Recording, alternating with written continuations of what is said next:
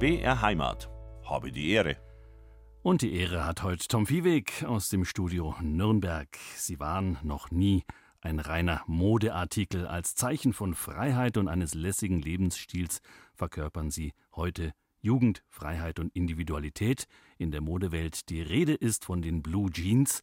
Vor 150 Jahren hat ein aus Oberfranken stammender gewisser Levi Strauß das Patent auf vernietete Arbeitshosen angemeldet und damit begann der Siegeszug der Jeans, die mittlerweile auch auf den Laufstegen gefeiert wird.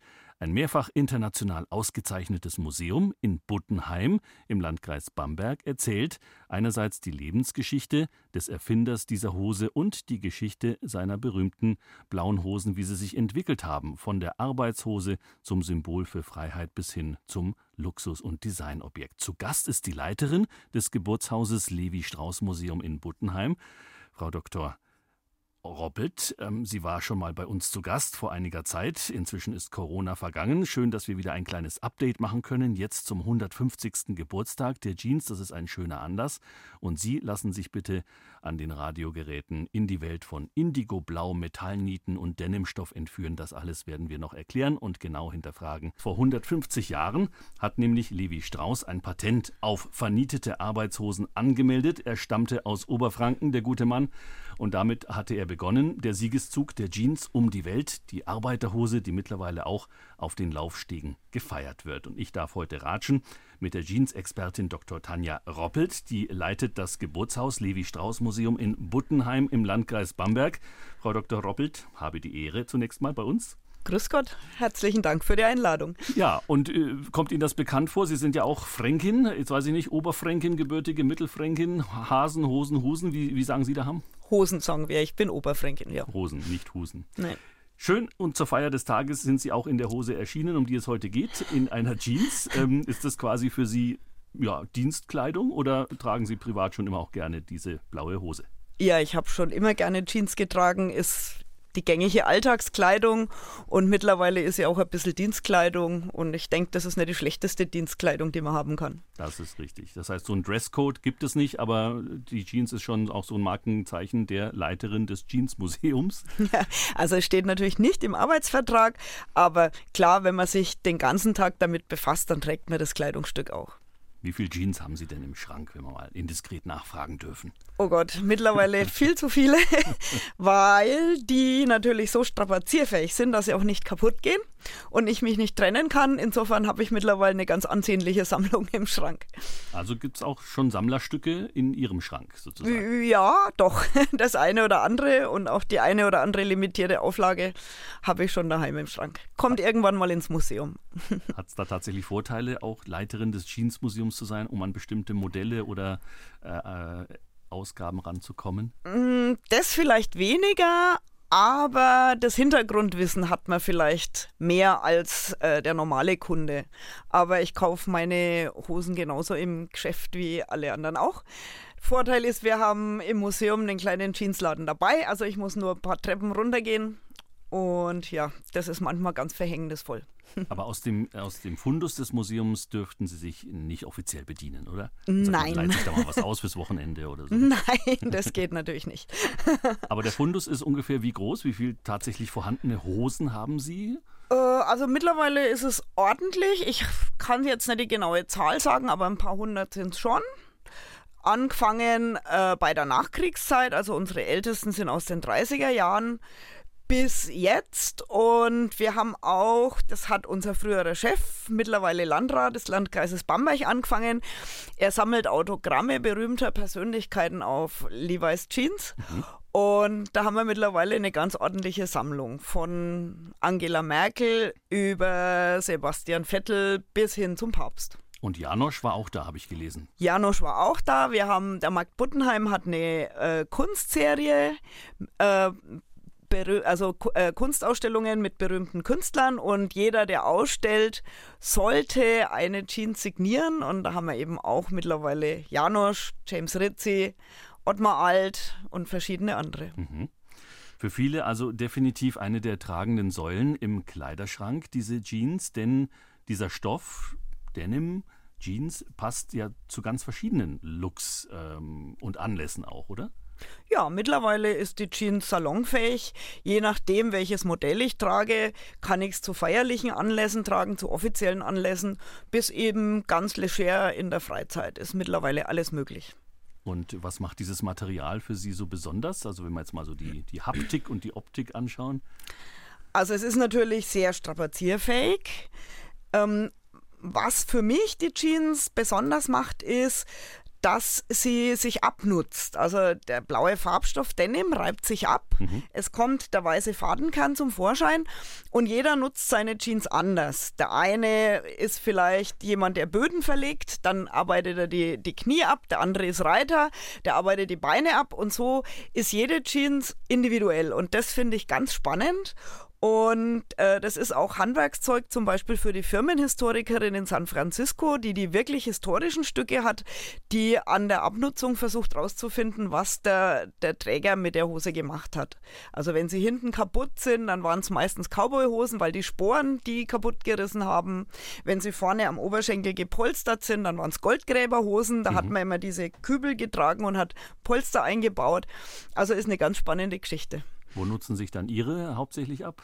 Vorne, hinten, seitlich? Oh je, ganz verschieden. Sagen, das ist die Tanja Roppelt-Hose, das sehe ich gleich auf Anhieb. Ich glaube, da gibt es nichts Individuelles. Aber vermutlich besitzen Sie nicht nur ein Modell oder nur einen Schnitt, weil den gibt es ja auch tatsächlich nicht, diesen einen Jeans-Schnitt. Es gibt ja eine ganz große Bandbreite. Ja, es gibt eine ganz große Bandbreite, wobei ich tatsächlich äh, 501-Träger meistens bin. Also 501 ist die klassische Jeans, die erste Jeans äh, der gerade Schnitt und in dem fühle ich persönlich mich am wohlsten. Aber es gibt natürlich ganz viele Schnitte mit Elastan, ohne, mit Knöpfen, mit Reißverschluss. Da muss jeder so seinen eigenen Weg finden. Ja, Elastan wird ja im Laufe des Lebens zunehmend wichtiger, ähm, damit man sich dann wohlfühlt, auch wenn man vielleicht äh, im Bund etwas zugelegt hat. Äh, apropos Bund, äh, der tief sitzende Bund ist ja auch momentan so ein äh, Trend, glaube ich. Ähm, oder nicht? Ja, es wechselt immer wieder. Also äh, jetzt hat man zeitlang eigentlich fast schon wieder eine höhere Leibhöhe getragen. Jetzt okay. geht es schon wieder auf niedrigere Leibhöhe hin. Also das sind immer Modeerscheinungen. Und auch da, man muss das tragen, worin man sich wohlfühlt. Das ist, glaube ich, auch das Geheimnis äh, im Laden, wenn man tatsächlich sich eine aussucht, dass man einfach anprobiert, anprobiert, anprobiert, oder? Weil wenn man nur danach geht, ich habe es mal rausgeschrieben, was ich das letzte Mal probiert habe, also Slim Fit, dann Regular Fit, dann Straight, dann wurde mir White Leg vorgelegt, dann Boot Cut und am Schluss äh, wusste ich gar nicht mehr, was ich da eigentlich anprobiert habe. Ja, also wie gesagt, man muss, ich glaube, man darf gar nicht so sehr äh, nach den einzelnen Modellen und Beschreibungen gehen. Man muss einfach das anziehen, worin man sich wohlfühlt und worin man den Alltag gut bestreiten kann. Werden Sie dann oder sind Sie dann als, äh, sag mal, Historikerin qua Berufes zumindest, als Museumsleiterin auch ob des Themas auch so eine Expertin für Modetrends inzwischen geworden? Äh, bisschen. Also mein Schwerpunkt liegt natürlich auf der Geschichte der Jeans und auch auf den ganzen Themen, die mit der Jeans verwandt sind. Aber natürlich verfolgt man ein bisschen mit, was sich so in der Modewelt tut, automatisch. Dann sprechen wir gleich noch ein bisschen zumindest über Trends oder vielleicht die, die wiederkommen. Es kommt ja auch alles wieder. Auch bei der Jeans ist es ja so, dass das immer wiederkehrend äh, viele Dinge ähm, ja, nach zwei, drei Jahrzehnten wieder auftauchen. Vielleicht mit einer kleinen Variation, damit man es besser verkauft. Heute zu Gast Dr. Tanja Roppelt, die Leiterin des Jeans-Museums in Buttenheim. Ich sage es einfach mal so despektierlich. Ähm, warum es das Geburtshaus von Levi Strauss ist und dieses Geburtshaus auch im Namen trägt, auch darüber werden wir noch sprechen. Heute bei Habe die Ehre auf BR Heimat am Freitagvormittag. Bequemen Jeans kann man ja auch gut tanzen. Es gibt ja aber auch extrem dünne und extrem enge Jeans. Ähm, zu Gast ist Frau Dr. Tanja Roppelt, Jeans-Expertin aus dem Jeans-Museum in Buttenheim. Ähm, es gibt ja auch diese Skinny Jeans zum Beispiel. Ne? Also die sind ja legendär. Ich weiß gar nicht, ob man sich damit überhaupt hinsetzen kann. Also diese ganz engen, körperbetonten. Ist das auch etwas, was Sie ähm, schätzen an der Jeans? Also ich persönlich nicht. Äh, mittlerweile, früher war es ja tatsächlich so, dass man sich mit der Jeans in die Badewanne gelegt hat, um die ganz eng zu schrumpfen. Und dann äh, hat man sich aufs Bett gelegt und mit der Beißzange den Reißverschluss zugemacht, weil es so gar nicht mehr von Menschen, ging. die gar nicht mehr rausgekommen sind nach Ja, Bad. so ungefähr. äh, mittlerweile, dank Elastan, ist das alles einfacher. Man kann sich auch mit bewegen. Ähm, für mich persönlich ist es jetzt nicht der bevorzugte Schnitt. Also ich habe lieber weitere Schnitte, aber ähm, mittlerweile geht's. Man kann sich damit durchaus gut bewegen. Ich glaube, in den 80ern kam das so auf, oder? Gab es ja auch diesen legendären Werbespot mit dem gut aussehenden jungen Mann in der Badewanne irgendwie. Also hat das funktioniert tatsächlich oder war das nur so ein Marketing-Gag? Ähm, das hat früher durchaus funktioniert, weil der Denim ursprünglich ungewaschen auf den Markt gekommen ist. Und wenn, wenn der dann mit Wasser in Berührung gekommen ist, ist der eingelaufen. Und deswegen sagt man immer, die Cowboys haben ihre Hosen zwei Größen größer gekauft, haben sich in die Wassertröge ihrer Pferde gesetzt, um sie zu schrumpfen auf die richtige Größe. Okay. Und die Kids haben sich eben in die Badewanne gelegt. Und irgendwann in den 70ern hat man dann angefangen, die Hosen vorzuwaschen, dass man sie dann auch in der Größe kaufen konnte, die man auch wirklich hat, weil das ja nie so richtig vorherzusehen war, wie diese Hosen geschrumpft sind. Und seitdem werden die Hosen eigentlich hauptsächlich vorgewaschen. Es gibt für Puristen noch einzelne Modelle, die man wirklich shrink to fit kaufen kann.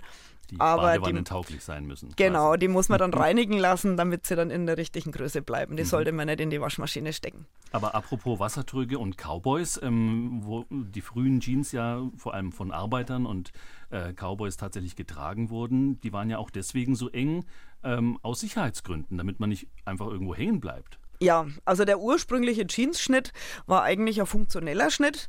Enges Bein, damit man nicht hängen bleibt. Und meistens haben die, die Cowboys unten einen Aufschlag gehabt, weil man äh, da hat man die Zigarettenpackung, darf man gar nicht mehr sagen, mhm. Zigarettenpackung reingesteckt oder halt im trockenen Gelände die, den, den Aufschlag auch als Aschenbecher zum Beispiel verwendet. Um keinen Brand auszulösen. Genau, um also. keinen Steppenbrand auszulösen. Ja, wird ja bei uns auch zunehmend wichtiger. Also ja. wenn man in den Wald geht, dann Jeans mit Aufschlag tragen.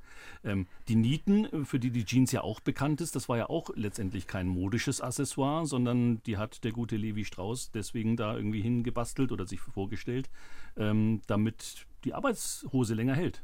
Genau. Also die Nieten sind eigentlich das, was die Jeans ausmacht. Ähm, also Denimhosen und Arbeitshosen gab es vorher. Und ähm, Levi Strauss hat als erfolgreicher Geschäftsmann einen Brief gekriegt von einem Schneider in Reno, Nevada, Jacob Davis. Und der bei dem haben sich angeblich die Kunden immer beschwert, dass die die Hosentaschen ausreißen, wenn man äh, Werkzeuge reinsteckt. Und dann kam der auf die Idee, von Pferdegeschirren Kupfernieten zu nehmen und die Stellen, die immer gerissen sind, zu tackern im Endeffekt. Und die Nietenhosen waren strapazierfähiger als alles, was es auf dem Markt gab. Und dann hat er sich nach einem Geschäftsmann umgeschaut, der ihm hilft, seine Erfindung zu vermarkten. Ist bei Levi Strauss fündig geworden. Bei ihm hat er auch immer seine Stoffe bestellt. Und Levi Strauss hat das Potenzial erkannt, hat den Mr. Davis nach San Francisco kommen lassen. Gemeinsam haben sie dann ein Patent angemeldet auf vernietete Arbeitskleidung am 20. Mai 1873. Und das war dann die Geburtsstunde der Jeans. Und das Patent hat einfach sichergestellt, dass man eine gewisse Zeit diese Nietenverstärkung nicht nachmachen durfte. Und da gibt es ein ganzes Buch drüber, was äh, Marktkonkurrenten alles versucht haben, um diese Nieten zu umgehen. Lederaufnäher, Doppelstoff genäht und so weiter. Sicherheitsnadeln. Ja, so ungefähr. ähm, bis eben das Patent ausgelaufen ist und alle dann diese Nieten verwenden durften. Das heißt, der Erfinder der Jeans hat mitnichten ein Patent äh, für Jeans angemeldet. Dieser Begriff kam bei Levi Strauss so noch gar nicht vor. Nee, der kam bei Levi Strauss noch lange nicht vor. Äh, die Hosen hießen Waist Overalls, also Hüft-Overalls, weil man sie als Schutzkleidung über die normale Kleidung gezogen hat. Das war vergleichbar wie heute der Blaumann. Und äh, der Begriff Jeans kam eigentlich erst in den 1960er Jahren auf, aus der Jugendsprache. Mhm. Und weiß man, wo das tatsächlich herkommt? Ähm, weil so Jeans denkt man, das ist ein Eigenname oder es wurde benannt nach einer Jean irgendwie. Ehefrau oder Geliebten äh, von Levi Strauss? Nein, alles Legende. Nein, also es gibt verschiedene Theorien. Ich glaube, so ganz der Stein der Weisen ist noch nicht gefunden. Mhm. Äh, die eine äh, äh, ja, Herleitung des Namens geht auf die Hafenstadt Genua zurück. Und man sagt aus der englischen Aussprache, Jean hätte sich das Wort Jeans entwickelt, weil dort halt die Baumwolle verschifft worden ist und die Seeleute Hosen mit ähnlichen Schnitten anhatten. Und die andere Theorie ist, ähm, es gab Hosen aus Arbeitshosen aus einem Stoff, der hieß Jean und es gab Arbeitshosen aus einem Stoff, der hieß Denim. Und es hätte sich dann irgendwann das Wort Jeans Pants als Begriff rausgebildet für Arbeitshosen und hätte sich dann halt auch auf die Hosen aus Denim übertragen. Also so ähnlich wie man heute umgangssprachlich Tempotaschentuch sagt und meint alle Stofftaschentücher, so ähnlich ähm, ist es da wohl auch gewesen. Das ist die zweite Theorie. Also ein bisschen Warenkunde und Sprachforschung auch. Ähm, wenn wir schon bei Genua und Jeans sind, habe ich auch gelesen, Denim kommt irgendwie de Nîmes, also französisch aus der Stadt Nîmes. Äh, hat das irgendeine Bedeutung oder ist es auch ein eine Erklärungs-, ein Erklärungsversuch, der nicht wirklich zum Ziel führt. Nee, der, also das Wort Denim geht wirklich zurück auf Serge de Nîmes. Das Aha. war ein Stoff, der eben im 17. Jahrhundert schon in Nîmes produziert worden ist. Damals noch nicht aus Baumwolle, das war Wollgemisch.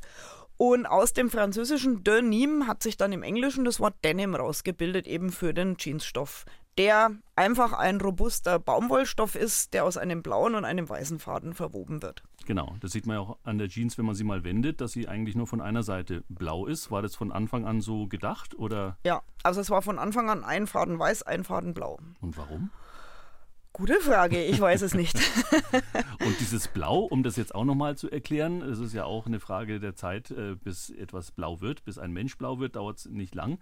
Aber so eine Hose, die wächst natürlich aus der Baumwolle nicht schon blau vom Strunk, die muss man färben. Äh, wo kommt das Jeansblau her? Also man hat die Jeans ursprünglich mit Pflanzenfarbstoff gefärbt, mit Indigo. Und äh, bevor die Baumwolle aufgekommen ist, war Indigo übrigens auch ein Hauptexportprodukt der amerikanischen Kolonien nach Europa. Und der Indigo, der hat die Eigenschaft, dass er die Faser nicht komplett durchfärbt, sondern sich nur außenrum anlegt, also eine Mantelfärbung macht. Mhm. Wenn ich dann meine Jeans fleißig trage, dann scheuert sich außen der blaue äh, Mantel ab und es kommt der helle Fadenkern zum Vorschein. Und das gibt eben die Abnutzungserscheinungen, die man von der Jeans kennt. Warum Arbeitskleidung blau ist, es ist ja fast alle Arbeitskleidung blau, Weiß ich nicht, vielleicht weil Blau sich leicht nachfärben lässt, vielleicht weil Blau unempfindlich ist als Farbe. Lange Zeit gab es ja nur wenige Farbstoffe, die lichtecht waren, nämlich Krabbrot und Indigo-Blau. Vielleicht kommt es daher. Man weiß. Also ich zumindest weiß es nicht.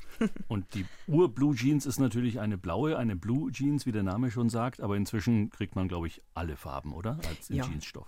Inzwischen kriegt man alle Farben. Das ging dann aber erst nach dem Zweiten Weltkrieg los, als die Jeans zum Modeobjekt geworden ist. Dann hat man das Farbspektrum erweitert. Und wenn wir schon bei diesem Stoff noch sind, Denim, Sie sind ja auch äh, jemand, der handwerklich mit Nähen zu tun hat. Ähm, für eine Jeans oder für diesen Jeansstoff braucht man schon eine ordentlich dicke Nadel, oder? Ja, da braucht man eine ordentlich dicke Nadel und eine gute äh, äh, Nähmaschine auch. Stichlänge, was? Drei, fünf, fünf oder? Drei, also, drei, fünf. Mh, das ist, kommt drauf an, was man macht. Ja. Ähm, ob man eine Naht näht oder ob man Patchwork macht. Aber man braucht auf jeden Fall gutes, gutes Handwerkszeug. Und ähm, ganz witzig, äh, es ist bei der ersten Fabrik, weil mir das gerade so einfällt, bei der ersten Fabrik von Levi Strauss, die entstanden ist, ist ausgeschrieben worden, man sucht Näherinnen und die sollen nach Möglichkeit ihre eigene Nähmaschine mitbringen. Und die Firmenhistorikerin und ich, wir haben uns immer vorgestellt, wie diese armen Frauen diese hm. riesenschweren Nähmaschinen über den Gehsteig schleppen in die Firma. Also das war auch damals, hat man schon darauf geachtet, dass da praktisch entsprechend die Technik da ist. Also nicht nur Mode, sondern auch viel Geschichte mit der Jeans verbunden. Das heißt, beim Kauf, wenn man das jetzt mal so zusammenfasst, sollte man achten auf die Details Nähte ordentlich und gut verarbeitet, Riegelnähte und eben diese Nieten, dass die passen und sitzen. Davon unterscheiden sich wahrscheinlich auch irgendwelche Billig-Jeans, die irgendwo herkommen. Ja, und man kann anhand der Niete zum Teil auch äh, das Alter einer Hose einordnen. Also ich kann es nicht wirklich, ich habe Gutachter, wenn es darum geht. Aber man hat ursprünglich zum Beispiel bei den ersten Jeans die Nieten außen an den Hosentaschen angebracht. Und dann haben sich die Cowboys beschwert, dass die teuren Ledersättel ihrer Pferde verkratzen. Okay. Dann hat man die Nieten verdeckt und irgendwann sind sie ganz weggefallen. Also anhand solcher kleinen Details kann man eben auch das Alter einer Hose entsprechend einordnen. Aber nummeriert waren die Nieten nicht? Nein, die waren mit Firmenaufdruck. Also man kann, Fachmann kann an der Art des Aufdrucks und am Material der Niete das Alter einordnen. Also das fällt unter das Thema Jeans-Archäologie vielleicht. Ja. Ähm, ansonsten, ähm, wir haben vorhin noch die 501 erwähnt. Das ist eine legendäre Jeans von Levis oder übrigens Levis oder Levi's. Wie wird es ausgesprochen? Also die englische Aussprache ist Levi's. Wir haben uns hier in Franken auf Levis geeinigt. Aber ähm, meistens oder zumindest in der Modewelt sagt man mittlerweile Levi's. Mhm. Und der Levi hat die aber nicht durchnummeriert, sodass es die 501. war im Laufe der Zeit, sondern wo kommt diese Zahl her? Wissen Sie das? Ähm, das ist ein ganz unromantischer Hintergrund und zwar die 501 war die Bestellnummer für die Jeanshosen im Warenspektrum von Levi Strauss. Also Levi war ein Großhändler, der hat mit allem gehandelt, was die Pioniere des amerikanischen Westens zum Leben gebraucht haben. Und die Jeans war nur ein Produkt und die hatte die 501 als Bestellnummer. Warum, wissen wir nicht. Wir wissen nur, die ganzen 500er Produkte waren so die Hochqualitätsprodukte. Und mittlerweile steht die 501 eben für den Klassiker unter den Jeans. So wahnsinnig viel wissen wir über Levi Strauss nicht, aber das, was wir wissen, ist zumindest historisch gesichert und kann man äh, erfahren, wenn man beispielsweise das Levi Strauss Museum in Buttenheim besucht. Wir werden das natürlich heute im Gespräch etwas nachzeichnen, vor allem wie er aus Franken in die USA kam und wie dann das, was er dort äh, ja, erdacht und ähm, als Patent angemeldet hat, dann wieder zurückgekommen ist letztendlich, woran auch das Museum in Buttenheim erinnert. Um die Jeans geht heute die Sonderausstellung The Greatest Story Ever Worn, also die größte Geschichte, die jeweils getragen wurde. Am Körper sind 150 Jahre Jeans. Diese Ausstellung im Jeans-Museum im Levi-Strauss-Museum in Buttenheim im Landkreis Bamberg nimmt uns mit auf eine Reise durch die Geschichte dieses ganz besonderen Kleidungsstücks von den Goldgräberlagern Kaliforniens auf die Kinoleinwände und auch auf die Laufstege der Modemetropolen und über die Jeans als Modeaccessoire haben wir schon gesprochen. Heute zu Gast ist Dr. Tanja Roppelt, die Leiterin des Geburtshaus Levi Strauss Museums in Buttenheim. Ähm, 150 Jahre ähm, Jeans, das bezieht sich tatsächlich auf diese Patentanmeldung des berühmten Levi Strauss, den wir schon mehrfach erwähnt haben und in dessen Geburtshaus ihr Museum residiert. Ähm, am Anfang ähm, hat man gesagt, man weiß viel über das, was sich daraus entwickelt hat. Über den Levi Strauss selber weiß man gar nicht so viel, aber doch einiges, das wir heute erzählen können, Frau Dr. Roppelt. Ähm, er stammte aus Buttenheim tatsächlich, ist wohl dort auch geboren und war Teil der kleinen Dorfgemeinschaft, aber er war ja etwas anders, sage ich jetzt mal. Er gehörte dem Landjudentum an und dieses Landjudentum hatte gerade in Franken eine besondere Rolle in der Gesellschaft. Ja, also Levi Strauss war der jüngste Sohn eines jüdischen Hausierers. Und ähm, es war eine große Familie, also er hatte, es waren sieben Kinder. Und wie man sich, also erstens, wie man sich vorstellen kann, tut sich ein Hausierer, der von Haus zu Haus geht und Knöpfe und Kurzwaren verkauft. Vielleicht auch niesen, man weiß es nicht. Ja, äh, wahrscheinlich sehr schwer, so eine große Familie äh, zu unterhalten. Hm. Dann waren natürlich im 19. Jahrhundert die Gesetze für Juden sehr restriktiv.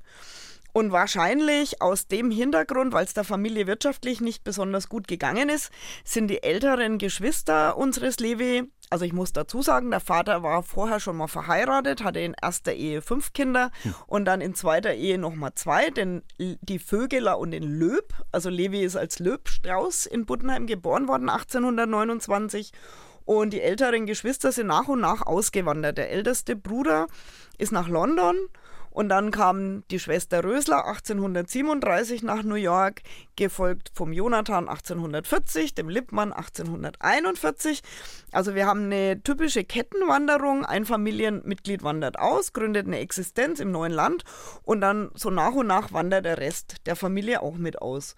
Und nachdem der Vater von unserem Levi 1846 verstorben ist an Lungenzucht, also wahrscheinlich Tuberkulose, ähm, hat die Mutter keine Zukunft mehr gesehen in, in Buttenheim und hat dann die drei verbliebenen Kinder, den Löb und die beiden älteren Schwestern, gepackt und ist auch nach Amerika ausgewandert.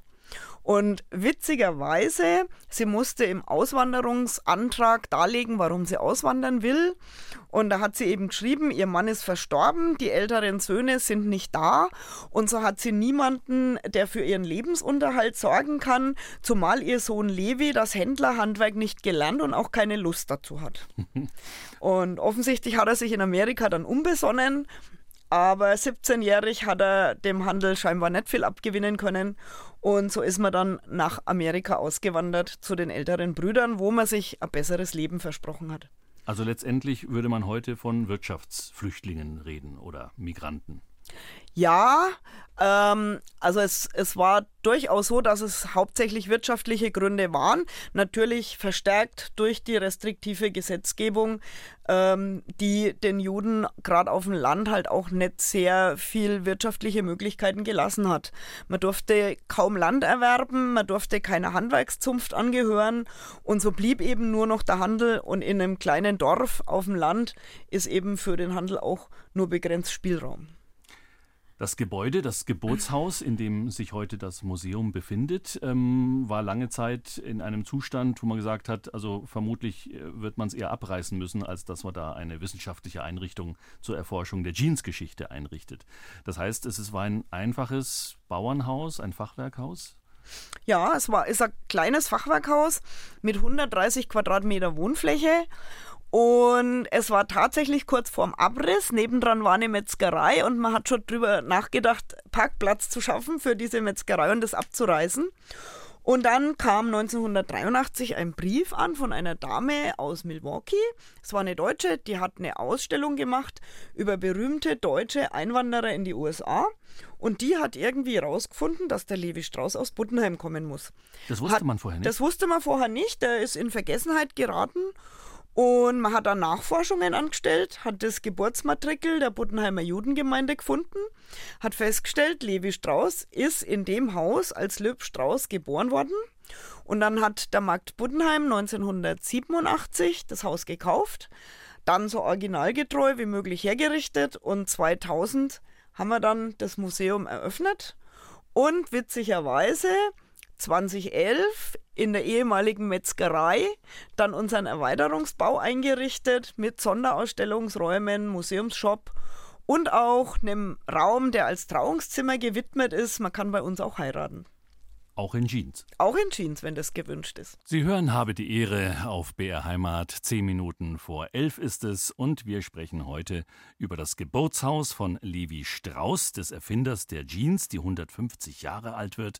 Dieses Geburtshaus und damit auch das Museum steht in Buttenheim im Landkreis Bamberg und die Leiterin dieses Museums Frau Dr. Tanja Roppelt ist heute zu Gast und allein aus der Raumaufteilung dieses Hauses, was wir gerade beschrieben haben, dieses kleinen Fachwerkhauses im Ortskern von Buttenheim, kann man auch rauslesen, wie es der Familie Strauß, als sie eben noch in Franken ansässig war, so äh, ergangen ist, in welchem sozialen Status sie so in diesem Dorf gelebt haben. Was genau kann man aus den rein aus den Anordnungen der Räume und der Anzahl der Räume daraus lesen? Ja, also zunächst das Museumsgebäude war ein sogenanntes Tropfhaus, das heißt Grundstücksgrenze war die Linie, die das Wasser gezogen hat, was bei Regenfällen vom Dach getropft ist. Das heißt, es war kein Garten, kein Grundstück weiter dabei. Und die Familie Strauß hat nur das untere Stockwerk bewohnt. Es waren mehr oder weniger zwei Eigentumswohnungen in dem Haus. Und das hat bestanden aus einem Wohnraum, der auch der einzige beheizbare Raum gewesen ist, einer kleinen Schlafkammer und einer kleinen Küche. Und in den drei Räumen hat die neunköpfige Familie gewohnt. Das obere Stockwerk des Hauses ist von einer Taglöhnerfamilie bewohnt worden. Die hatten einen eigenen Eingang und einen eigenen Treppenaufgang. Und da sieht man schon, ähm, dass es der Familie nicht besonders gut gegangen ist. Ähm, man hat auch so eng zusammen gewohnt, weil meistens die Wohnorte für jüdische Familien auf Häuser beschränkt gewesen sind. Und wenn halt äh, dann Platzmangel war, dann musste man halt dann mit zwei Familien in so ein kleines Haus ziehen. Und man sieht, dass es der Familie wirtschaftlich nicht besonders gut gegangen ist. Und dann kann man noch mehr den Aufstieg nachvollziehen, den Levi Strauss mitgemacht hat. Also er verkörpert eigentlich den amerikanischen Traum. Mhm. Das heißt, es ist nicht nur auf die Juden beschränkt, aber natürlich um diese Zeit, ähm, wenn man über die wirtschaftliche Situation in Europa, in Deutschland spricht, muss man zwangsläufig auch über Auswanderung sprechen, oder? Ja, ähm, also es gab im 19. Jahrhundert mehrere große Auswanderungswellen, ähm, die jetzt nicht nur die jüdische Bevölkerung betroffen haben, sondern eigentlich alle, äh, also die Unterschichten auf dem Land, weil ähm, die Landwirtschaft war im Niedergang, es gab mehrere Missernten. Ähm, ähm, Realabteilung hat die Grundstücke kleiner gemacht. Äh, ähm, also verschiedene Gründe. Es gab noch keine Industrie, die die Leute hätte aufnehmen können. Die Revolution von 48 hat den einen oder anderen enttäuscht. Ähm, und so sind ganz viele ausgewandert in die neue Welt, um sich ein besseres Leben zu suchen auch Leute, die jetzt in äh, Deutschland am Rand der Gesellschaft gestanden sind, wie zum Beispiel ledige Mütter, haben sich ein besseres Leben erhofft.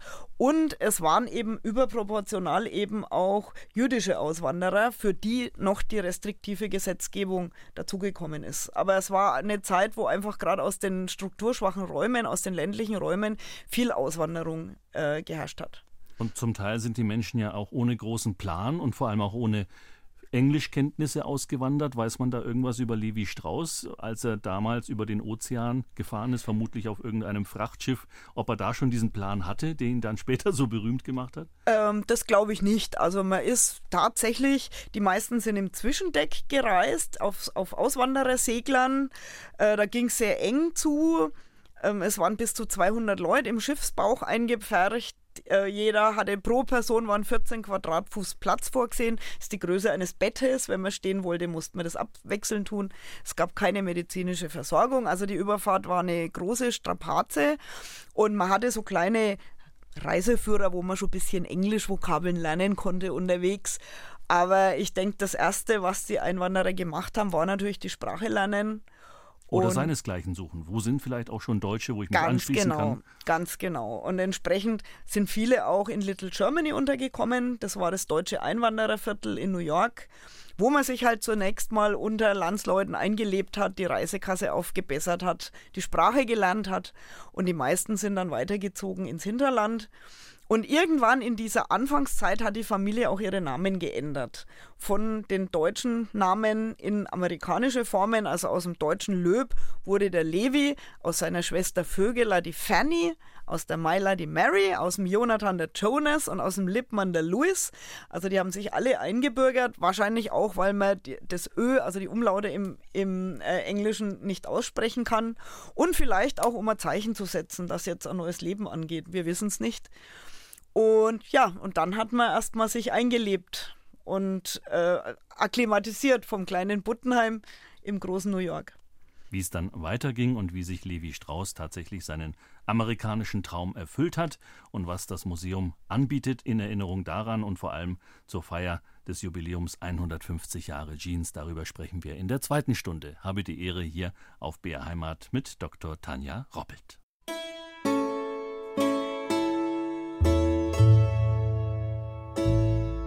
BR Heimat. Habe die Ehre. Und die Ehre hat weiterhin Tom Viehweg aus dem Studio Nürnberg. Wir sprechen heute über ein urfränkisches Thema, gleichzeitig über ein total internationales Thema. Die Jeans, nämlich deren Ideengeber und Erfinder aus Oberfranken, aus Buttenheim im Landkreis Bamberg stand, stammt. Levi Strauss nämlich hat eine Erfolgsgeschichte hinter sich, die auf die Laufstege dieser Welt geführt hat, aber auch in die Arbeitswelt, in verschiedene Gewerke im Laufe der Zeit ihren Einfluss gefunden hat. Aus diesem Anlass spreche ich über das Thema Jeans mit der Museumsdirektorin Tanja Roppelt.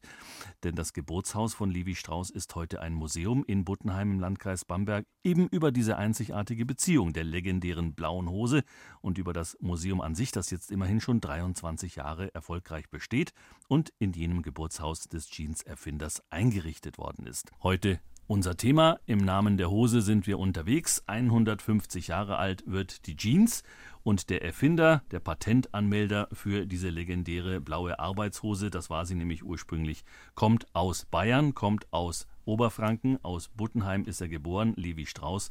Heute erinnert ein Museum in seinem Geburtshaus an seine Lebensleistung, aber auch ein Stück an die soziale Geschichte unseres Landes und auch der USA und letztendlich mit dem Verweis immer auf den weltweiten Erfolg dieses Produkts auf den Modestegen und in den Kleidungshäusern unserer Welt. Museumsdirektorin Tanja Roppelt ist heute zu Gast bei mir.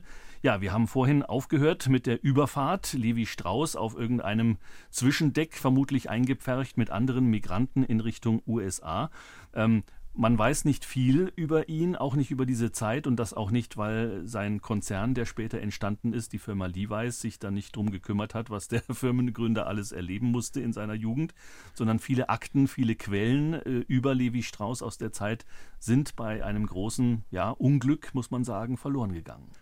Ja, das war das große Erdbeben von San Francisco 1906, das zwei Drittel der Stadt in Schutt und Asche gelegt hat.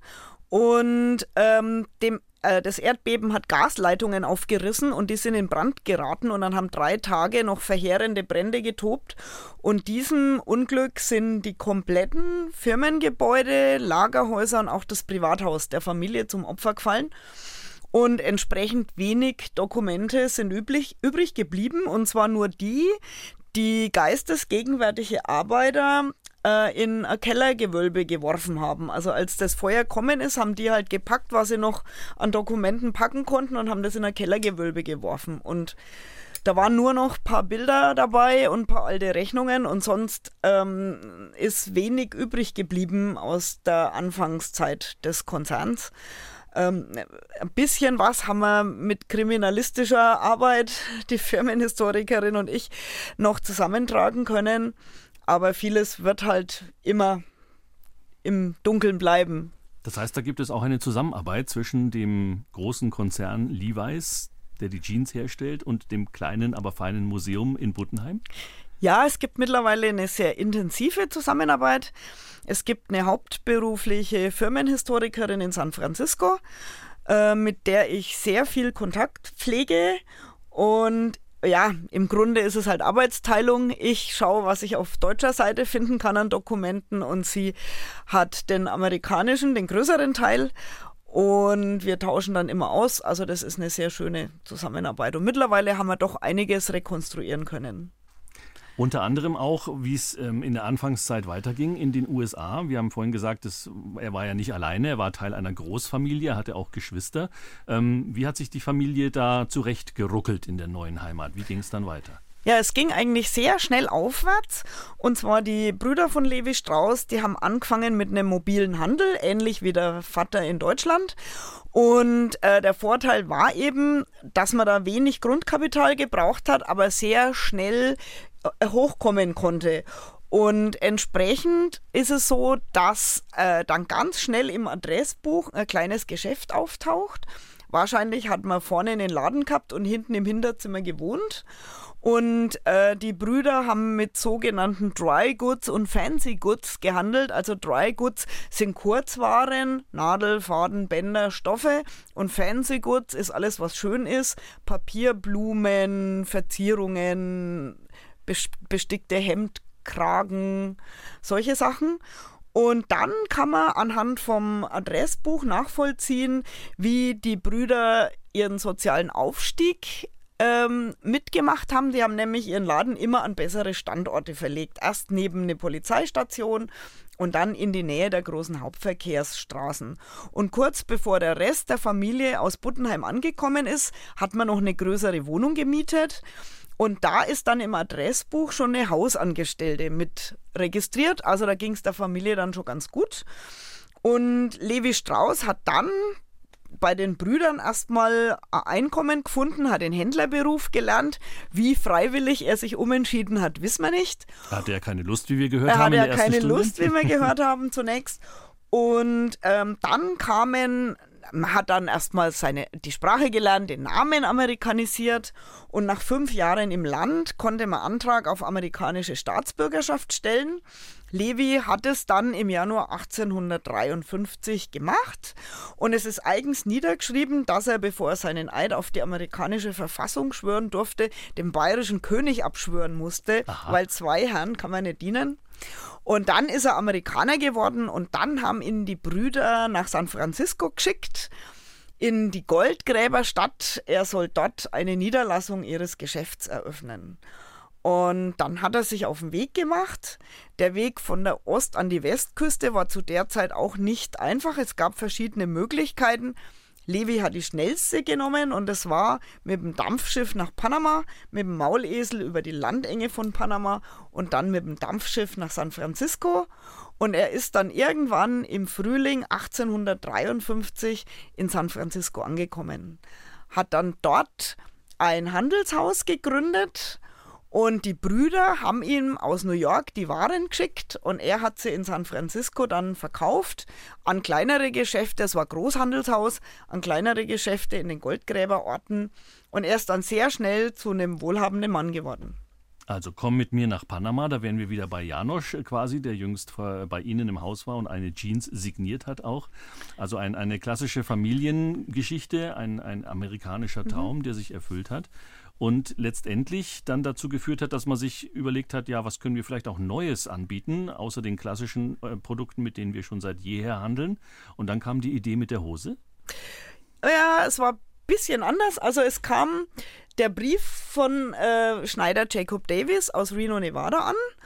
Und mit der Idee, äh, strapazierte Stellen mit Nieten zu verstärken.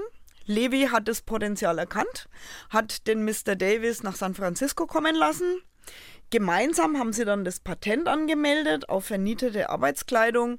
Dann hat äh, zunächst hat man die ersten Hosen in Heimarbeit produziert, aber die Nachfrage ist sehr schnell sehr groß geworden und dann ist sehr schnell eine Fabrik entstanden in San Francisco, wo man diese äh, Arbeitskleidung hergestellt hat. Der Mr. Davis war der Oberaufseher der Produktion. Levi Strauss hat sein Handelshaus weitergeführt. Ja, und der Rest ist Geschichte. Ähm, man hat dann zunächst äh, die Arbeiter an der Westküste versorgt. Und dann in den 1930er Jahren kam dann der Schritt zum Modeartikel. Und er war natürlich als Levi Strauss ähm, in seiner Branche einzigartig. Er war aber durchaus nicht alleine als Migrant, als Einwanderer, der dann sich den Traum erfüllt hat. Es gab auch andere Familien, äh, die aus Bayern, aus Franken beispielsweise ja auch äh, über den Ozean gegangen sind und deren Namen wir heute in einem ganz anderen Zusammenhang äh, mit Weltkonzernen verbinden. Ja, also wir hatten vor ein paar Jahren mal eine Ausstellung dazu über berühmte Zeitgenossen von Levi Strauss, die einen ähnlichen Werdegang hatten. Und also einer ist mir besonders in Erinnerung geblieben, und zwar äh, der Benjamin Blumenthal, der aus Gunzenhausen ausgewandert ist zunächst mal einen Handel gegründet hat, auch als Hausierer angefangen hat und dann ein Geschäft äh, gegründet hat für äh, Röcke, also Frauenbekleidung. Also genau das Gegenteil. Als Gegenteil von Levi. Und seine Söhne haben das Geschäft dann übernommen und haben was anders gemacht als andere zu der Zeit. Die haben sich nämlich nicht spezialisiert, sondern das Spektrum ausgeweitet zu einem großen Kaufhaus. Und das Kaufhaus gibt es heute noch unter dem Namen Bloomingdales. Ähm, man kann dann auch schön an der Karte nachvollziehen, wie sich die Geschäftsstandorte verändert haben, bis an den Central Park heute in, in bester Geschäftslage. Und dann gibt es andere, die haben auch als Hausierer angefangen und sind dann zum Beispiel Banker geworden, wie Goldman und Sachs. Und äh, man sollte sie eigentlich gar nicht zu oft waschen, Frau Dr. Roppelt, oder? So eine Jeans? Nö, so eine Jeans, die hält schon einiges aus. Ähm, zum einen ist sie doch durchs Material auch schmutzabweisend und zum anderen empfiehlt sich schon im Sinne der Nachhaltigkeit, auch so kleinere Stellen einfach rauszuwaschen, ohne die ganze Hose waschen zu müssen. Also eher auslüften als auswaschen. Ja, ja. Wobei, Stichwort Nachhaltigkeit, weil Sie es gerade gesagt haben, die Jeans, so äh, sagen wir vor 20, 30 Jahren, war die noch ordentlich so eine kleine Umweltsau, also in der Herstellung zumindest, oder? Da hat sich doch auch einiges geändert. Ja, ja, da hat sich einiges getan. Also man hat jetzt ähm, wassersparende äh, Produktionsmethoden entwickelt. Ähm, man arbeitet zum Teil jetzt auch schon mit Hanf, weil der als Rohstoff äh, ähm, ja, nachhaltiger zu gewinnen ist. Also statt Baumwolle. Ja, ähm, mhm. also mit, mit Baumwolle verarbeitet. Und ähm, es gibt eben verschiedene Tendenzen, um einfach die Jeansproduktion umweltfreundlicher zu machen. Und jetzt mittlerweile ist es so, dass man auch anfängt, ähm, die Träger zu motivieren, nachhaltig zu handeln. Also entsprechend die Hosen zu reparieren, weiterzugeben, so ein Reparaturcafé ist aber nicht angedacht in Buttenheim, dass man seine Jeans vorbeibringen kann. Ja, wir sind zu klein, um sowas anbieten zu können. Lassen Sie uns noch ein bisschen über Levi Strauss sprechen. Haben wir ja vorhin schon getan. Der Mann hinter dieser Erfolgsgeschichte der Blue Jeans. Viel ist nicht bekannt. Wir haben das Jahr 1906 angesprochen, dieses schwere Erdbeben in San Francisco, wo auch die Firmengebäude von Levi's und viele Dokumente und Quellen zerstört worden sind. Man weiß aber trotzdem ein bisschen was über seine Persönlichkeit, wie Levi Strauss so war, was ihm wichtig war, welche Werte er gelebt hat. Ja, bisschen was wissen wir aus Überlieferungen. Ähm, zum einen hat ein äh, Zeitgenosse über ihn geschrieben, er hat sich immer mit Vornamen ansprechen lassen von den Arbeitern. Und er war wohl auch ein geschätzter Geschäftsmann, den man so bei äh, Schiedsgerichten äh, hinzugezogen hat. Und was er immer gemacht hat, er hat wohl seine arme Herkunft auch nicht vergessen. Er hat sich Zeit seines Lebens wohltätig engagiert.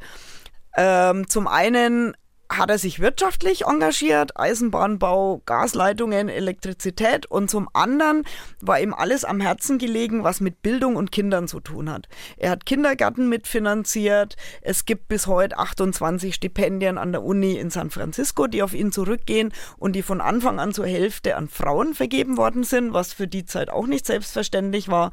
Und viele andere Initiativen, vor allen Dingen um die Bildung in San Francisco voranzutreiben, weil er immer gesagt hat, die junge Generation, das ist die, die Kalifornien und San Francisco voranbringen muss und dann braucht die ordentliche Bildung.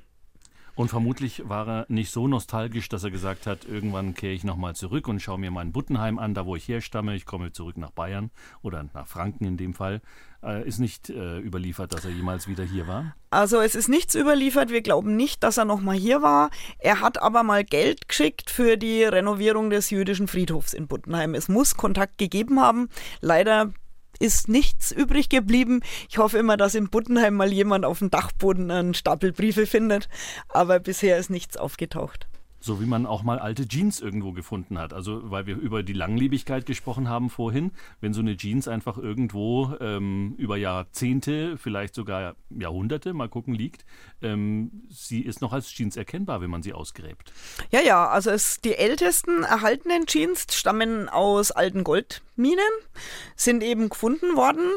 Ähm, Einige davon hat der Konzern in Besitz im Firmenarchiv. Ich durfte die schon in Händen halten mit weißen Baumwollhandschuhen. Die darf man nicht mit der normalen Hand anpacken. Und die könnte man noch anziehen. Also die sind noch von der, von der Haptik her so wie jetzt auch die Jeans. Die Jeans an sich, 150 äh, Jahre Jubiläum. Es gibt eine Sonderausstellung zu sehen bei Ihnen im Geburtshaus Levi-Strauss-Museum in Buttenheim. Die ist natürlich sehr umfangreich. Vielleicht können wir zwei, drei Punkte mal raussuchen oder rausklamüsern, ähm, wo Sie sagen, da lohnt es sich ganz besonders drüber zu reden. Ähm, mit welcher Idee sind Sie auf diese 150 Jahre zugegangen? Sie haben ja im Titel die größte Legende, die größte Geschichte, die jemals irgendwo jemand angehabt hat. Also schon ein großes Thema. Ja, also das, äh, die Überschrift äh, war auch so der äh, Jubiläumstitel des, des Konzerns, also das haben wir übernommen. Und mir war wichtig, einfach mal so einen Galopp durch die Jeans-Geschichte anzubieten, um zu zeigen, wo hat denn die Jeans überall eine Rolle gespielt. Also es geht an bei der Geschichte, über die wir heute schon lang gesprochen haben, hin zu Stars und Sternchen, die die Jeans groß gemacht haben. Also man denke an James Dean, man denke an Marlon Brando, man denke an Marilyn Monroe, Elizabeth Taylor, mhm. John Wayne, John auch, Wayne, so der klassische Cowboy, die ganzen Cowboy-Darsteller, mhm. ähm, auch ähm, äh, der Pferdeflüsterer, mhm. wo die Jeans eine Rolle spielt, ähm, bis hin zur Bedeutung bei verschiedenen Bewegungen, zum Beispiel Frauenrechtsbewegungen. Also die Jeans war, ist ja, oder die Hose an sich ist ja für Frauen ein relativ junges Kleidungsstück und ist lange Zeit nicht gern gesehen worden, äh, bis dann in den Kriegszeiten die Frauen in die Rüstungsindustrie gekommen sind, weil die Männer im Krieg gewesen sind und dort eben auch Hosen als Arbeitskleidung anhatten. Und ähm, dann sind die ersten Schauspielerinnen in Jeans aufgetreten und man hat ihnen das noch nachgesehen, so als bisschen extravagant bis dann erst in den 60er Jahren eigentlich durch die Jeans äh, äh, die Frauenhose richtig publik geworden mhm. ist. Also das ist noch nicht so lange her, dass Hosen für Frauen selbstverständlich geworden sind. Glaubt, die ich äh, als erstes gesehen habe in meinem Leben, war als Kind in dieser Serie Daktari. Da gab es ja die Paula, äh, die ja. äh, diese äh, Tierstation oder Löwenauffangstation mhm. betrieben hat. Die hatte eben auch so eine klassische dunkelblaue Jeans an. Da ist mein Jeansbild so im Laufe mhm. der Zeit entstanden. Aber durch diese ikonischen Fotografien eben, James Dean haben Sie angesprochen, natürlich auch.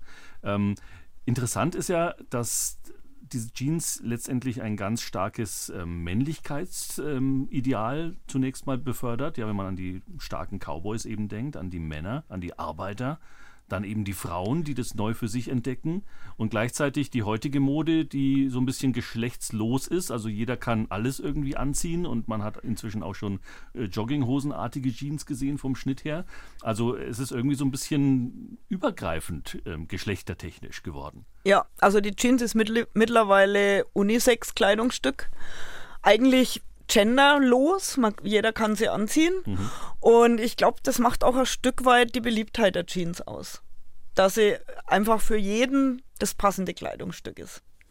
Und dieses Image oder ganze Modestile, die damit entstanden sind, man hat, kann vielleicht auch noch den Elvis nennen, oder? Obwohl Elvis, äh, glaube ich, am Anfang skeptisch war, ob er Jeans anziehen soll. Ja, also ähm, Elvis also die, man muss so sagen, die Hose, die Jeans war ja lange Zeit Arbeitshose und man hat sie dann entsprechend auch mit der Arbeiterschicht in Verbindung gebracht. Und Elvis war äh, der Überlieferung nach nicht so begeistert von der Jeans, hat dann aber im Film Jailhouse Rock eine schwarze Jeans angehabt und hat da eigentlich die schwarze Jeans äh, modern gemacht. Und andere, wie jetzt, also Marlon Brando, ähm, James Dean, haben der Jeans eine Zeit lang auch ein bisschen so ein Rebellen-Image verpasst. Und ähm, man hat sich sogar mal eine Zeit lang gefragt, ob die äh, Jeans so das Kleidungsstück der jugendlichen Delinquenten ist. Mhm. Und äh, da hat man auch so von Seiten der Jeansbranche äh, eine Zeit lang richtig Probleme gehabt, um das Image der Jeans wieder so ins rechte Licht zu rücken. Und letztendlich, was Sie vorhin auch angedeutet haben, als die Jeans dann nach dem Zweiten Weltkrieg zu uns hinübergeschwappt ist, quasi als Alltagsprodukt, war es ja auch eher was, was ähm, ja eher Jugendliche getragen haben, die sie ein bisschen abgrenzen wollten, vielleicht auch gegen die Elterngeneration. Genau, also es ist äh, nach dem Zweiten Weltkrieg ist die Jeans eigentlich so äh, zum Kernstück von fast jeder Jugendkultur geworden. Und fast jede Jugendkultur will sich von der Elterngeneration oder vom Establishment abgrenzen. Und alle haben es mit der Jeans gemacht. Und das Spannende für mich dran ist, dass zur gleichen Zeit Millionen von Menschen auch Jeans getragen haben und man hat sich trotzdem einzigartig damit gefühlt. Das finde ich so äh, das Phänomen an der Jeans, dass jeder seine Aussage macht. Man denke äh, zum Beispiel an die Punker, die auf Arbeitslosigkeit hinweisen wollten, äh, Perspektivlosigkeit und ihre Jeans extrem zerstört haben, mit Sicherheitsnadeln zusammengehalten haben, oder die Hip-Hopper, wo die Jeans, also die Baggy Jeans aus der Gefängniskleidung kommt. Ähm, in den Gefängnissen gab es Einheitskleidung, den Jugendlichen waren die Hosen meist zu groß und zu weit. Und aus Solidarität haben die Gangs draußen auch weite Hosen getragen, um sich mit ihren Kumpels im Gefängnis äh, äh, zu identifizieren. Und so hat jede Jugendkultur ihre Aussage gemacht und jede hat es mit der Jeans gemacht. Und das ist das Spannende dran. Also es ist immer auch ein Stück Sozialgeschichte, die dahinter steckt. Und man sieht dann aber auch, wie die Industrie, die Kleidungsindustrie das aufnimmt und quasi zu einem kommerziellen Produkt umgestaltet. Und heute fühlt man sich in, wenn man in der S-Bahn sitzt und die beiden Knie schauen raus und der Gegenüber sitzt da und sagt, ich habe genau die gleiche kaputte Hose an und deswegen sind die Hosen eben nicht kaputt, sondern wir haben beide ein Designobjekt an. Genau, also es ist äh, fast jede Strömung dann irgendwann im Mainstream ankommen. Also man denke an den Edelpunk-Look zum Beispiel oder eben an die, an die Baggy Jeans ähm, oder an die Hippie Jeans an den Schlag, der ja immer wieder mal aufkommt. Äh, so hat, es haben viele Elemente einfach den Weg so in die, in die Mode gefunden und, und tauchen immer wieder mal auf. BR Heimat habe die Ehre, heute im Zeichen der Jeans über Levi Strauss, den Mann hinter der Erfolgsgeschichte der Blue Jeans, haben wir schon gesprochen. Zumindest das, was über ihn bekannt ist, haben äh, Historiker des Levi's-Konzerns, aber auch Dr. Tanja Roppelt im Jeans-Museum in Buttenheim erforscht und zusammengetragen, wie es mit der Jeans weiterging. Haben wir zumindest mal kurz angerissen. Heute in keinem Sch äh, Kleiderschrank äh, nicht zu finden. Schon Babys tragen Jeans, Teenager sowieso. Und in der Behörde oder bei gesellschaftlichen Anlässen ist sie längst ein akzeptiertes Outfit, zumindest ein kleiner Bestandteil dessen. Dass man sich ganz in Jeans einkleidet, ist ja eher ähm, vielleicht auch modisch eher schwierig, aber wir kennen Jeans natürlich auch aus der Zeitgeschichte und da möchte ich gerne noch mal ganz kurz drüber sprechen, Frau Dr. Roppelt. Wir haben über Auswanderung gesprochen, wir haben über Krisen gesprochen, aus denen Neues erwächst und wir haben auch darüber gesprochen, dass der Zweite Weltkrieg so eine zeitgeschichtliche, so ein Punkt war, wo die Jeans dann nach Europa wieder zurückgekommen ist, letztlich mit den amerikanischen Soldaten. Genau, die amerikanischen Soldaten hatten die Jeans im Gepäck, als sie in Europa stationiert worden sind. Und bei den Jugendlichen haben die einen wahren Run ausgelöst. Jeder wollte sie haben. Die haben ja mit Zigaretten gehandelt, Genau. mit, mit Nylonstrümpfen und eben auch mit Jeans. Genau. Und es gab sie halt zunächst nur in den PX-Stores für die amerikanischen Soldaten. Und so ist eben ein reger Schwarzmarkt entstanden. Bis es dann äh, 1960 den ersten Importeur gab, der ganz offiziell Jeans importiert hat. Und dann seit 1970 die äh, Levi Strauss Germany GmbH, also die deutsche Niederlassung. Und ja, die Jugendlichen haben sich die Jeans dann zu eigen gemacht.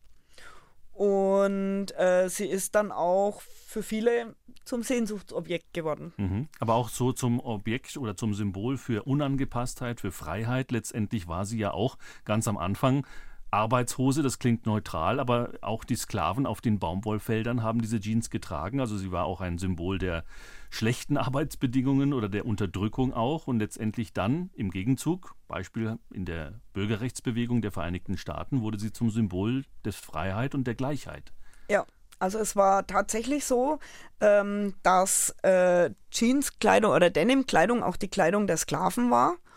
Und ähm, die sollte eben so einen optischen Klassenunterschied auch darstellen zu den Plantagenbesitzern, die da in weißen Leinenkleidern äh, unterwegs gewesen sind. Und als Martin Luther King 1963 in Birmingham, Alabama verhaftet worden ist, hat er eben komplettes Jeans-Outfit getragen, Jeanshemd und Jeanshose, als Referenz auf die Sklaverei. Und viele Aktivisten haben es ihm dann nachgetan.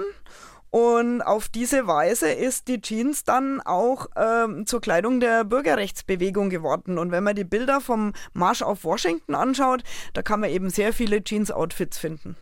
Und in Europa letztlich auch, denn auch im ehemaligen Ostblock äh, galten die Jeans dann als ja, Sehnsuchtsobjekt einerseits, aber auch so als politisches Statement. Ja, also wer Jeans trug, hat sich ganz offiziell zu westlichen Werten bekannt. Ähm, und ähm, das hat man natürlich nicht gern gesehen. Wir haben eine Jacke im Museum, die ist uns von einem Mann gegeben worden, der hat die im Westpaket als Jugendlicher vom Onkel bekommen und ist mit der Jacke aus der Schule heimgeschickt worden. Er soll sich was Gescheites anziehen. Und entsprechend äh, war die Jeans verpönt und umso begehrter war sie natürlich gewesen, auch weil man schlecht an die Westmarken rangekommen ist, eben über das Westpaket am häufigsten oder Intershop, wo sie sehr teuer waren. Gegen Devisen. Ja. Gegen Devisen. Und äh, die DDR hat dann versucht, diesem Jeanshunger entgegenzuhalten und hat eigene Marken produziert. Wie die Club Cola gab es dann auch die DDR-Jeans Genau, unter eigenem die- Namen quasi. Die hatten, genau, die hatten dann so plakative Namen wie Wiesent und Boxer. Aber da man natürlich äh, Planwirtschaft hatte, waren die auch, haben die immer diesen äh, Modeidealen hinterhergehinkt und haben halt nie den Status erreichen können, den Westjeans hatten. Und dann 1978 hat man ganz offiziell eine Million Levis Jeans importiert. Und danach war dann auch äh, im, im Osten äh, die Jeans nicht mehr aufzuhalten. Und wenn man heute die Bilder sieht vom Mauerfall, wo die ganzen Menschen auf der Mauer sitzen, egal von welcher Seite sie draufgekrabbelt sind, alle hatten sie Jeans an. Vor allem Jeansjacken, ne? die Ja. jetzt auch wieder Ja. in werden. Ja. Also das alles und noch viel mehr zu sehen in der aktuellen Sonderausstellung The Greatest Story Ever Worn, 150 Jahre Jeans. Was man aber auch sehen kann bei Ihnen im Museum, dass Social Media und die neuen Kommunikationstechniken sich auch mit Kleidung quasi verbinden. Das finde ich besonders interessant. Ja, das sind, ähm, man hat über die Jahre immer wieder versucht, Jeans und Technik zu verbinden. Das ging an 2005 mit der iPod Jeans, wo ich eben den iPod anstöpseln konnte, in der Tasche versenken und hatte an, an der Jeans, an der Uhrentasche einen Joystick, wo ich den iPod bedienen konnte. Dann 2017 hat man die Commuter-Jacke entwickelt. Das war eine voll Bluetooth-fähige Jacke, wo ich eben an der Ärmelmanschette Grundfunktionen vom Handy bedienen konnte. Das finde ich immer sehr schön. Das sind so meine Favoriten, äh, wenn man Textil und Technik verbindet. Natürlich hat die Sprachsteuerung mittlerweile das schon wieder überholt, aber es gibt bestimmt demnächst auch wieder was Neues. Vielleicht antwortet die Jeans irgendwann auch mal. Vielleicht. Ich habe immer das Gefühl, bei Habe die Ehre sehr oft, man könnte da noch Stunden über solche Themen sprechen. 150 Jahre Jeans sind ja auch etwas, was man nach zwei Stunden noch längst nicht ausdiskutiert hat. Ich bedanke mich, dass Sie uns ein paar Denkanstöße, ein paar Hintergrundinformationen ähm, gegeben haben, vor allem über Levi Strauss und dem Namensgeber Ihres Museums. Wer mehr, müssen, mehr wissen möchte, soll bitte einfach persönlich bei Ihnen vorbeischauen. Natürlich ähm, real. Das Museum hat nach der Corona-Zeit jetzt wieder äh, ganz real geöffnet. Ähm, Im Internet sowieso www.levi-strauss-museum immer mit Bindestrich geschrieben.de. Ansonsten die Öffnungszeiten sind Dienstag, Donnerstag 14 bis 18 Uhr und Samstag, Sonntag, Feiertage 11 bis 17 Uhr. Das Ganze in Buttenheim in Oberfranken im Landkreis Bamberg. Frau Dr. Tanja Roppelt war zu Gast heute bei Habe die Ehre. Vielen Dank fürs hier gewesen sein. Ich bedanke mich für die Einladung.